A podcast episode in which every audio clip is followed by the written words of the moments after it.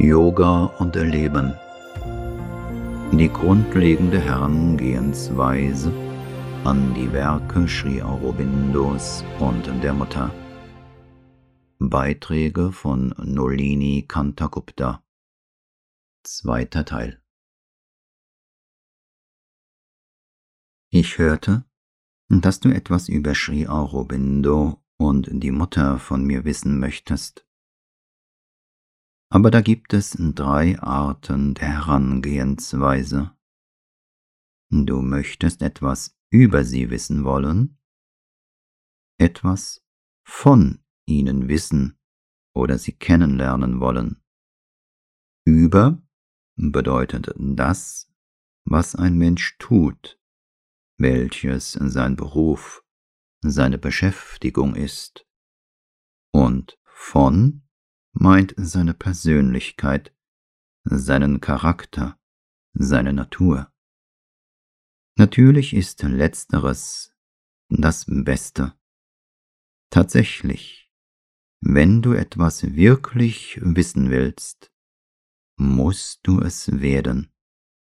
Werden verleiht das wirkliche Wissen. Aber was bedeutet Sri Aurobindo und die Mutter zu werden? Ein Teil von ihnen zu werden, ein integraler Bestandteil ihres Bewusstseins. Das ist es, wofür wir hier sind. Und wenn du das tun kannst, weißt du genug. Ich sagte dir einmal, wie man Sri Aurobindo und die Mutter studieren oder welche Herangehensweise man wählen sollte, wenn man sie lesen oder ihre Schriften verstehen will. Da gibt es zwei Dinge, studieren und lesen. Ich machte einen Unterschied zwischen beiden. Sri Aurobindo zu studieren ist, ich würde nicht sagen fruchtlos, das ist ein zu starkes Wort, aber es kann nur eine Hilfe oder ergänzender Weg sein. Studium bedeutet, du nimmst den Text, du verstehst mental jedes Wort und jeden Satz. Wenn du etwas nicht verstehst, nimmst du ein Lexikon und versuchst, die durch Worte ausgedrückte äußere Bedeutung zu erfassen.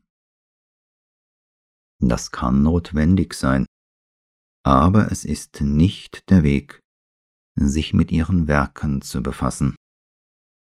Sie einfach auf die richtige Weise zu lesen, ist genug. Lies. Es ist nicht wichtig, was du verstehst und was nicht.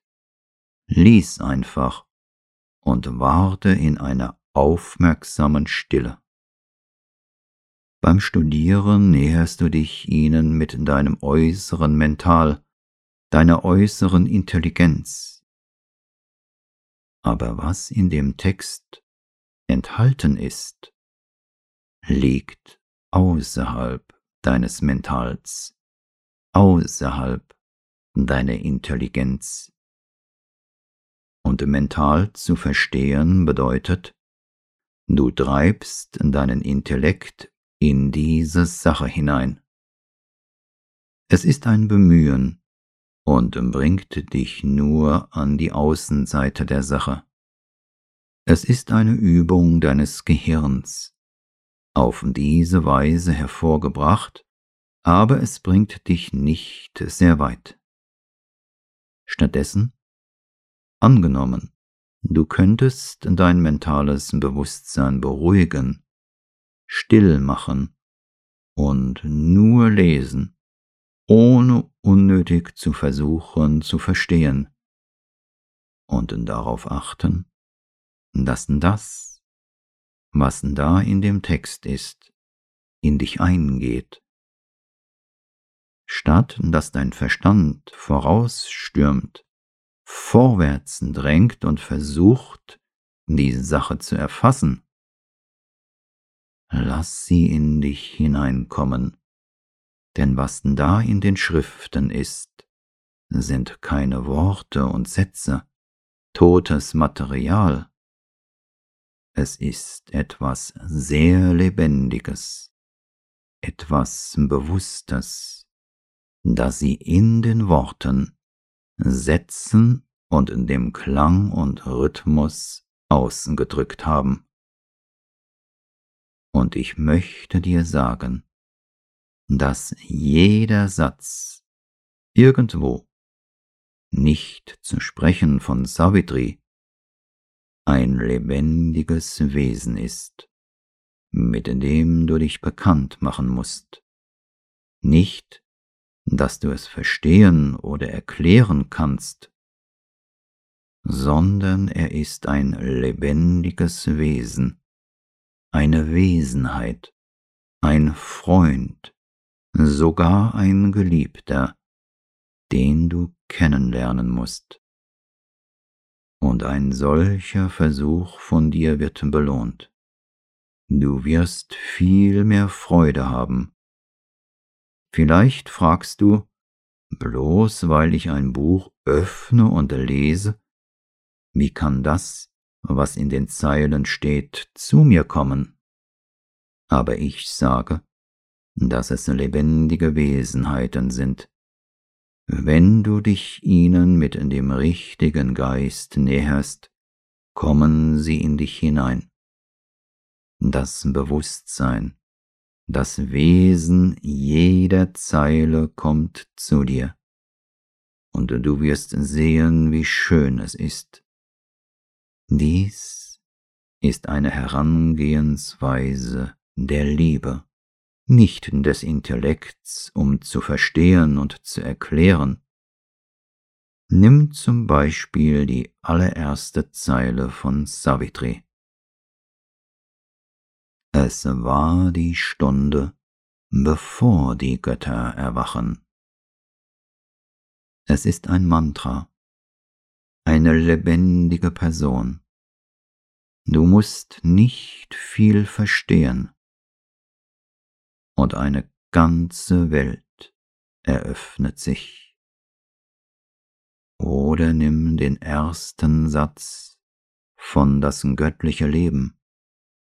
Da ist der Wellenrhythmus des unermesslichen Ozeans. Er bringt dir ein Gefühl von Weite, ein Gefühl von Unendlichkeit, und trägt dich dorthin. Und, wie ich schon sagte, es ist eine sehr lebendige Wesenheit und Persönlichkeit. Hier die ganze Passage aus das göttliche Leben. Das früheste Anliegen im erwachten Denken des Menschen und wie es scheint, sein unentrinnbares und letztes Anliegen ist auch das höchste, das sein Denken sich vorstellen kann, denn es überlebt die längsten Zeiträume des Skeptizismus und kehrt nach jeder Verbannung wieder zurück. Es offenbart sich in der Ahnung der Gottheit, im Impuls zur Vollkommenheit, im Suchen nach reiner Wahrheit und unvermischter Seligkeit, ein Empfinden einer geheimen Unsterblichkeit. Die frühen Morgendämmerungen menschlicher Erkenntnis bezeugen dieses ständige, sehnsuchtsvolle Streben.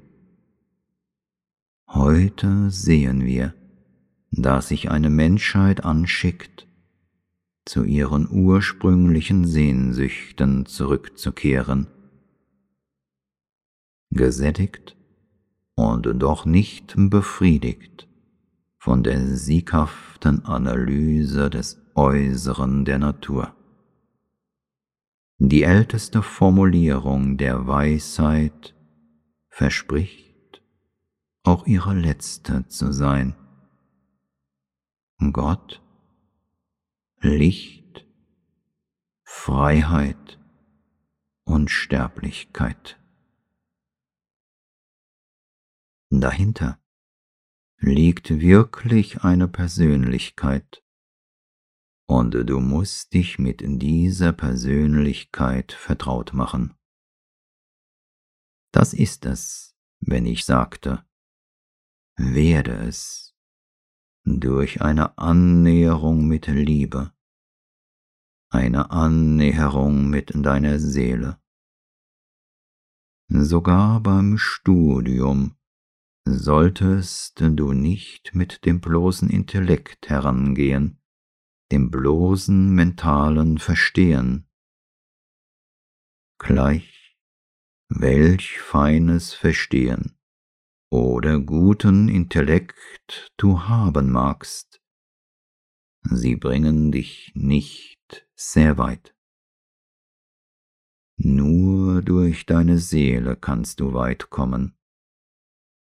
Sogar intellektuellen Dingen kannst du dich mit deiner Seele nähern, weil die Seele die Essenz all deiner Fähigkeiten und deines ganzen Wesens ist. Die Seele ist nicht bloß Bewusstsein, bloß ein Wesen. Sie versammelt in sich alle Elemente deiner Persönlichkeit die Samenkeime deines Mentals, deines Vitals, sogar der physischen Persönlichkeit sind dort in deiner Seele, und du kannst eine wahre Beziehung mit Dingen und Personen durch diesen Teil deines Wesens, der Seele, herstellen. Und erinnere dich, die Seele ist nicht weit von dir entfernt, denn du bist sie. Eher sind dein Mental, dein Vital und dein Körper weiter von dir entfernt. Sie sind nicht deine wahre Persönlichkeit. Es ist die Seele, die dir am nächsten ist. In diesem Zusammenhang magst du dich daran erinnern, was die Mutter mehr als einmal gesagt hat. Wofür ist man hier? Wofür sind die Kinder hier? Und was gibt es hier in der Schule, in allen Aktivitäten? Es ist nicht die bloße Leistung in den äußeren Aktivitäten, die hier im Ashram ermöglicht werden, denn solche Dinge kann man außerhalb erfolgreicher erlangen. Äußere Leistung deines Intellekts, deines Mentals, deiner vitalen Fähigkeiten, deiner physischen Kraft, der russischen oder deutschen Art. Unsere Rekorde entsprechen nicht den ihren. Wir streben nicht nach diesen Rekorden. Denn, wie die Mutter gesagt hat, ich gebe hier im Ashram etwas, was du an keinem anderen Ort in der Welt bekommen wirst nirgendwo außer hier. Zitat Ende. Äußerlich magst du eine schlechte Figur abgeben, schlechtere Noten. Aber das ist kein Anhaltspunkt für die Wahrheit, die wir hier erlangen.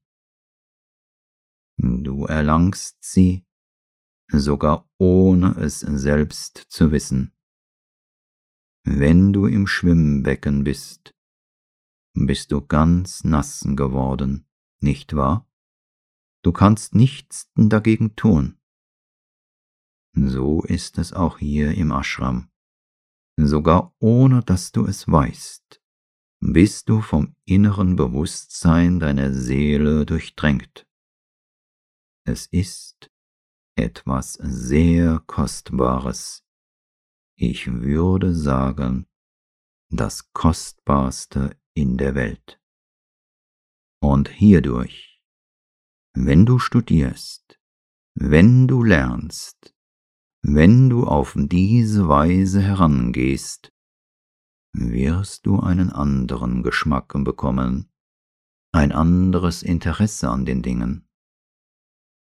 Wenn ich mit Sri Aurobindo zusammen gelesen habe, maß er der Grammatik oder der Sprache nicht so viel Bedeutung bei, nur den grundlegendsten Grammatikregeln, die notwendig waren. Er brachte mich in Kontakt mit dem Leben, der lebendigen Persönlichkeit des Dichters, wie er war, was er in seinem Bewusstsein repräsentierte. Das war das zentrale Thema, denn ein wahrhaft großer Dichter zeichnet sich durch den Zustand seines Bewusstseins aus. Und um sein Bewusstsein zu verstehen, musst du dich mit seinem Wesen identifizieren. Amrita sagte dies auch immer, weil er die Gita von Sri Aurobindo lernte. Er konnte den Geist Krishnas und den Geist Arjunas immer spüren, ihre Beziehungen und die Atmosphäre, die sie schufen. Es ist nicht nur die Lektion in der Schrift, die Lehre, die wichtig ist. Das ist zweitrangig. Die Person ist das Wichtigste. Und der Person in dem Buch oder außerhalb davon kannst du dich nur mit deiner Seele durch Liebe nähern. Denn nur die Seele kann lieben. Ich glaube, ich erzählte dir einmal, dass jemand mich fragte, Du redest von der Seele, aber wo ist sie? Ich sagte, sie ist sehr nahe bei dir. Trotzdem glaubst du es nicht. Wenn du ruhig in dich hineinschaust, wirst du sehen, dass es viele gute Dinge in dir gibt, nicht nur schlechte Dinge. Ein kleines bisschen vielleicht, Schattierungen oder Schatten vielleicht, aber du weißt, dieses ist ein guter Gedanke in mir. Dieses ist ein edler Impuls, ein süßes Gefühl. Jeder hat alle diese Dinge. Du musst sie nur erkennen. All das ist in der Ausdruck der Seele in dir. Die schönen, die leuchtenden, die edlen Dinge, die dir in deinem Bewusstsein von Zeit zu Zeit aufscheinen. Sie kommen alle von deiner Seele. Sogar der größte Schurke hat solche Augenblicke. Du erinnerst dich an Lady Macbeth, bekannt als die grausamste Frau, die über Duncan sagte, ich hätte ihn selbst getötet, aber er sah aus wie mein Vater. Nun, das ist das Gefühl, das sogar ich hatte. Deshalb lass uns nicht verzweifeln. Nicht einmal der Schwächste von uns sollte verzweifeln. Zuallererst hat jeder eine Seele. Und zweitens haben wir die leuchtend starke Unterstützung der Mutter. Es ist die Natur Gottes, dass er, sogar wenn du nicht an ihn denkst, er an dich denkt. Das ist wahr, sehr wahr, weil du Teil des Göttlichen bist. Nur musst du dich bewusst auf diesen Teil, diesen Anteil konzentrieren. Dann wird er allmählich wachsen.